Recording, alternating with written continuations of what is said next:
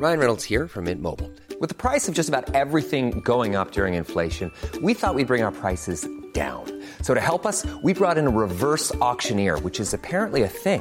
Mint Mobile unlimited premium wireless. Ready to get 30, 30, bit to get 30, bit to get 20, 20, 20, bit to get 20, 20, bit to get 15, 15, 15, 15 just 15 bucks a month. So, Give it a try at mintmobile.com slash switch. $45 upfront for three months plus taxes and fees. Promo for new customers for limited time. Unlimited more than 40 gigabytes per month. Slows. Full terms at mintmobile.com. Salut Avant de monter à bord pour votre épisode de Programme B, un mot sur notre sponsor. C'est un podcast qui s'appelle Tracer la route, proposé par les passes de télépéage Ulysse. Tracer la route, ce sont les aventures de femmes et d'hommes en voiture. Comment ces trajets, ces voyages leur ont permis de sortir du quotidien d'eux-mêmes et de tracer une nouvelle voie. Dans le deuxième épisode, par exemple, Jean revisite ses souvenirs de banquette arrière dans la 4L familiale. En un quart d'heure, il fait revivre toute une époque, celle des années 70 et des vacances populaires où il fallait partir de nuit pour aller en Bretagne et où pour les enfants l'été prenait des allures de ruée vers l'or. Partir, ça s'apprend, dit Jean, et il a bien raison. D'ailleurs, il est devenu enseignant et il en a fait une règle de vie pour lui et pour ses élèves. Pour découvrir son récit, filez donc écouter Tracer la route, disponible sur toutes les plateformes. Ça fait réaliser que ce n'est pas la destination qui compte, mais le voyage, que chaque étape nous enrichit et façonne la voie qui nous ressemble. Bonne route vers votre épisode.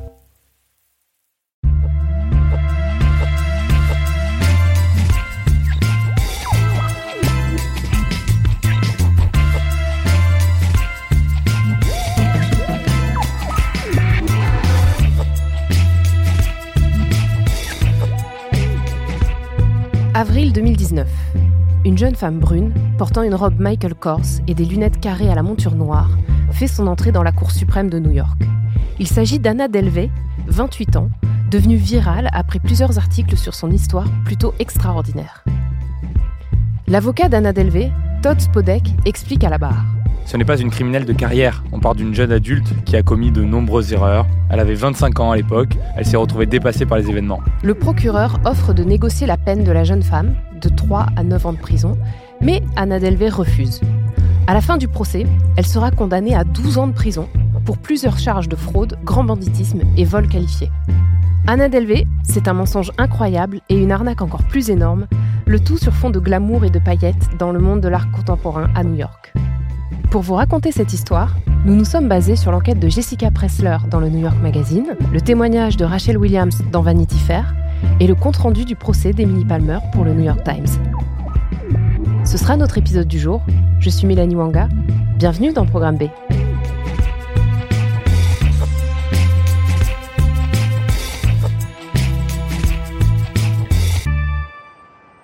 Anna Delvey a vécu sa vie à toute allure. Ça ressemble à une fiction, et pourtant, entre 2013 et 2017, cette jeune femme a endossé le rôle de sa vie. Héritière richissime venue d'Allemagne, avec une fortune estimée à 60 millions de dollars, Anna Delvey débarque à New York et s'installe dans les chambres du très chic Eleven Howard, un hôtel flambant neuf en plein Manhattan. Elle est énergique, légère, généreuse et inconséquente. Elle travaille d'abord dans la version américaine du magazine d'art Purple, puis elle se lance dans la vie mondaine new-yorkaise en adoptant ses codes. La jeune femme mène un train de vie impressionnant, habillée de la tête aux pieds en marque de luxe, lunettes Maxi Céline, robe Alaya, accessoires Gucci. Elle distribue les billets de 100 dollars comme des bonbons au personnel, aux taxis, aux serveurs des restaurants select, dans lesquels elle invite ses amis pour des dîners d'affaires. Mais comment Anna Delvey a-t-elle réussi à arnaquer les riches et les puissants du microcosme artistique new-yorkais? Un univers qui paraît impénétrable. La jeune femme a su s'y infiltrer sans que personne ne l'y introduise et sans être une artiste reconnue. Anna Delvey s'est construit une crédibilité à partir de rien et s'est ouvert les portes de ce monde de richesse et d'exclusivité.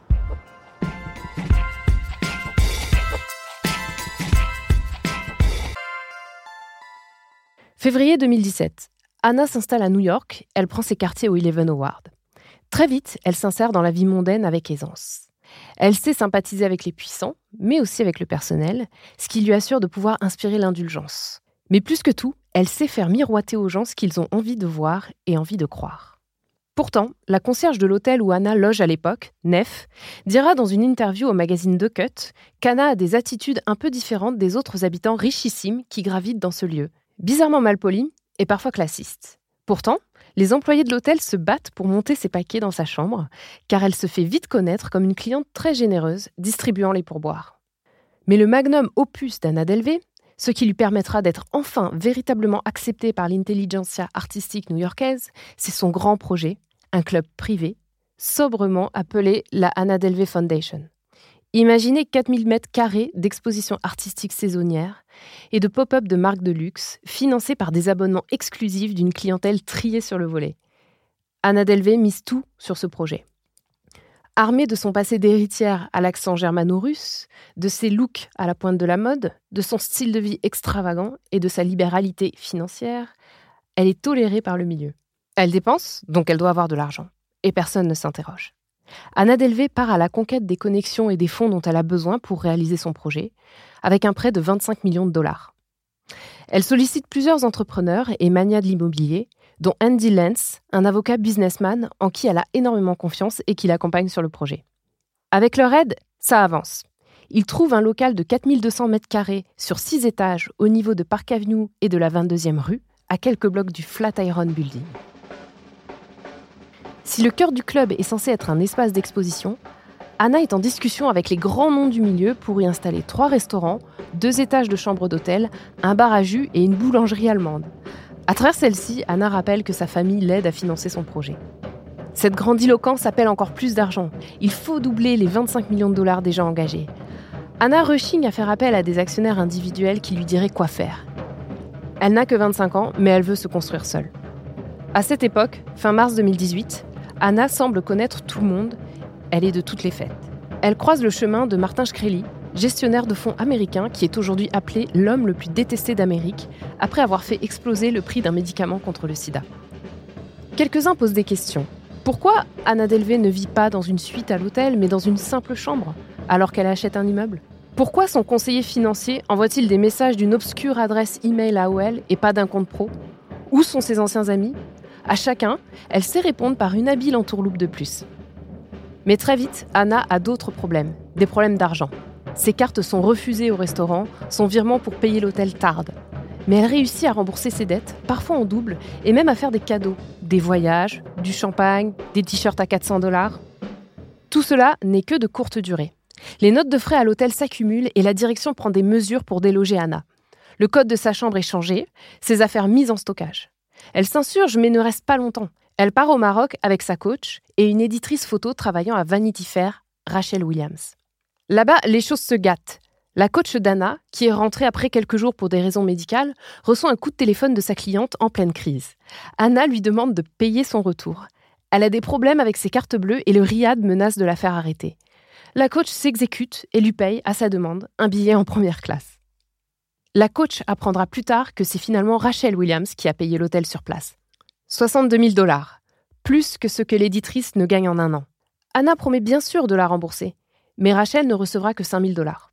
De retour à New York, Anna est dans la tempête. Aucun de ses chèques ou virements ne passe et ses créanciers lui mettent la pression. Elle se confond en excuses et demande l'aide de sa coach, qui l'accueille chez elle. Mais la situation financière d'Anna lui semble suspecte. Les factures s'accumulent et ses amis l'abandonnent un à un. Pour Anna, c'est la descente aux enfers. Elle est poursuivie pour vol par le Big Man et le W Hotel. Son projet de club privé est définitivement enterré.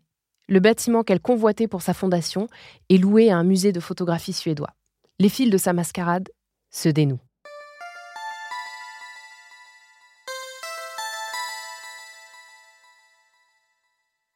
Anna Delvey s'appelle en vérité Anna Sorokin. Elle est tout sauf millionnaire. Elle est née en Russie en 1991. Elle a vraiment été stagiaire chez Purple, certes, mais ça s'arrête là. Elle a 16 ans lorsqu'elle émigre de la Russie vers l'Allemagne avec ses parents. Son père a été successivement conducteur de poids lourds, cadre dans une entreprise de transport et chef d'une petite entreprise de chauffage et climatisation. À 19 ans, après une rupture amoureuse, Anna quitte l'Allemagne et ses études pour Paris, où elle commence un stage chez Purple. Elle gagne 400 euros par mois et ses parents paient pour le reste. Puis, en 2013, elle s'envole pour New York, où elle débute ses activités d'escroc de haut niveau. La technique d'Anna Delvey pour gagner et dépenser de l'argent Un subtil jeu de chèques tournants et d'heures passées sur Photoshop. Pour obtenir son prêt de 25 millions, il faut avoir des fonds derrière soi. Donc, Anna Delvey fait illusion. D'abord en ouvrant plus de 12 comptes bancaires et autant de cartes bleues. Puis en soumettant aux banques des documents falsifiés faisant état de sa valeur d'héritière, 60 millions de dollars donc. Quand lorsqu'elle sollicite son prêt, la banque Fortress lui demande de virer 100 000 dollars pour prouver sa solvabilité. Elle arrive à convaincre un représentant d'une autre banque, City National, de lui prêter cette somme supplémentaire. Finalement, elle prend peur quand Fortress veut vérifier directement ses fonds auprès de la banque en Suisse et se retire du processus, récupérant au passage 55 000 dollars de la City National pour de nouvelles dépenses. Alors quand vous et moi arrivons dans un hôtel, la règle est que l'on nous demande notre carte bleue sur laquelle on va reporter toutes nos dépenses. Mais pas pour les ultra riches. Quand elle débarque quelque part, Anna Delvey paye cash et ne laisse pas son numéro de carte bleue, ce qui lui permet de gagner du temps quand on lui demande de régler ses dettes. Et puis, il y a l'échec en bois. Si vous en déposez un à la banque, il sera immédiatement refusé. Mais si vous êtes riche, la somme sera versée sur votre compte par défaut, puis quelques jours plus tard, retirée. En avril 2017, Anna Delvey dépose 160 000 dollars en chèque en bois et retire 70 000 dollars avant qu'il ne soit refusé. Elle refera le coup plusieurs fois, même après que plusieurs plaintes ont été déposées contre elle, et en retirera 8 200 dollars. Depuis son arrestation en 2017, Anna Sorokin est en prison à Rikers sans possibilité de caution. Et pourtant, elle s'y est déjà adaptée et voit le lieu comme une expérience sociologique. Elle s'est fait des amis, des meurtrières, des voleuses d'identité, mais aussi des ennemis. Elle a commis 13 infractions, bagarres, désobéissance d'ordre, et a même été mise en confinement solitaire. La jeune femme ne perd pas le nord, puisqu'elle compte bien profiter du momentum autour d'elle en écrivant deux livres. Un sur son aventure dans le monde de l'art contemporain new-yorkais, et l'autre sur son expérience en prison. Mais attention, Anna Sorokin ne se voit pas comme une Robin des Bois des temps modernes, loin de là. Malgré sa célébrité nouvellement acquise dans la prison de Rikers et en dehors, elle refuse d'être catégorisée comme une ennemie des riches. Peut-être parce que même si elle les a arnaqués, elle veut avant tout faire partie de leur monde.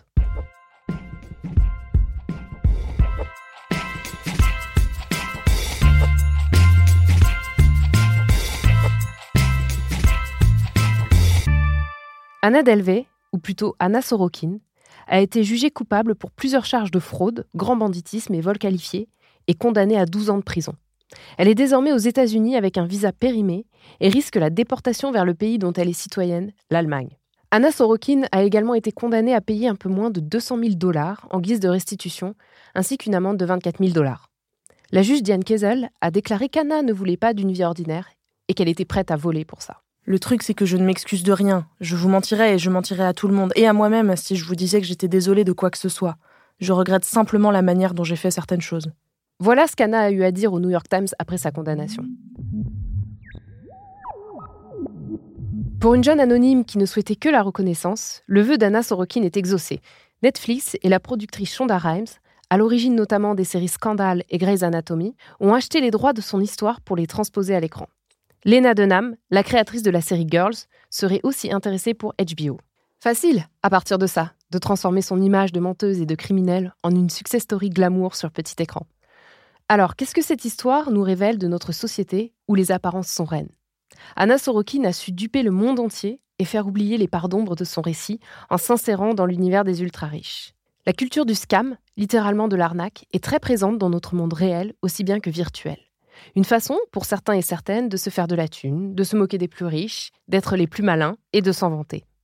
Le faux est légion sur les réseaux, particulièrement Instagram, où les influenceurs n'hésitent pas à mentir pour attirer les abonnés et les marques qui les sponsorisent. Mais ça, ce sera notre épisode de demain dans Programme B.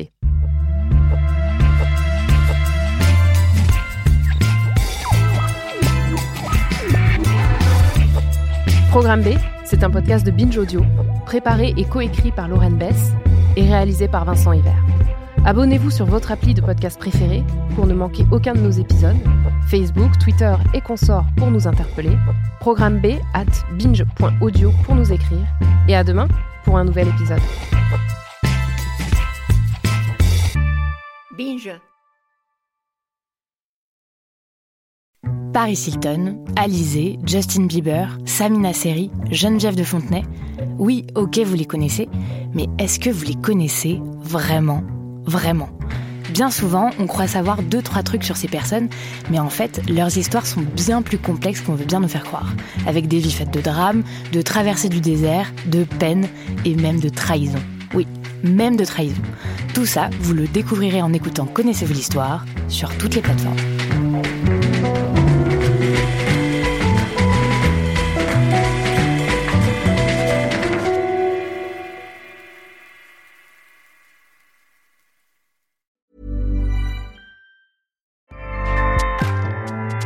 ACAST powers the world's best podcasts. Here's a show that we recommend. Hi, I'm Jesse Cruikshank. Jesse Cruikshank. I host the number one comedy podcast called Phone a Friend. Girl, let's phone a friend. Not only do I break down the biggest stories in pop culture with guests like Dan Levy and members of InSync, I do it with my own personal boy band singing jingles throughout. Because it's my show. It's your show, girl. New episodes of Phone a Friend Yeah. drop Thursdays wherever you get your podcasts. So work it, girl. Yeah, work it. Okay, that's enough. ACAST helps creators launch, grow, and monetize their podcasts everywhere. ACAST.com.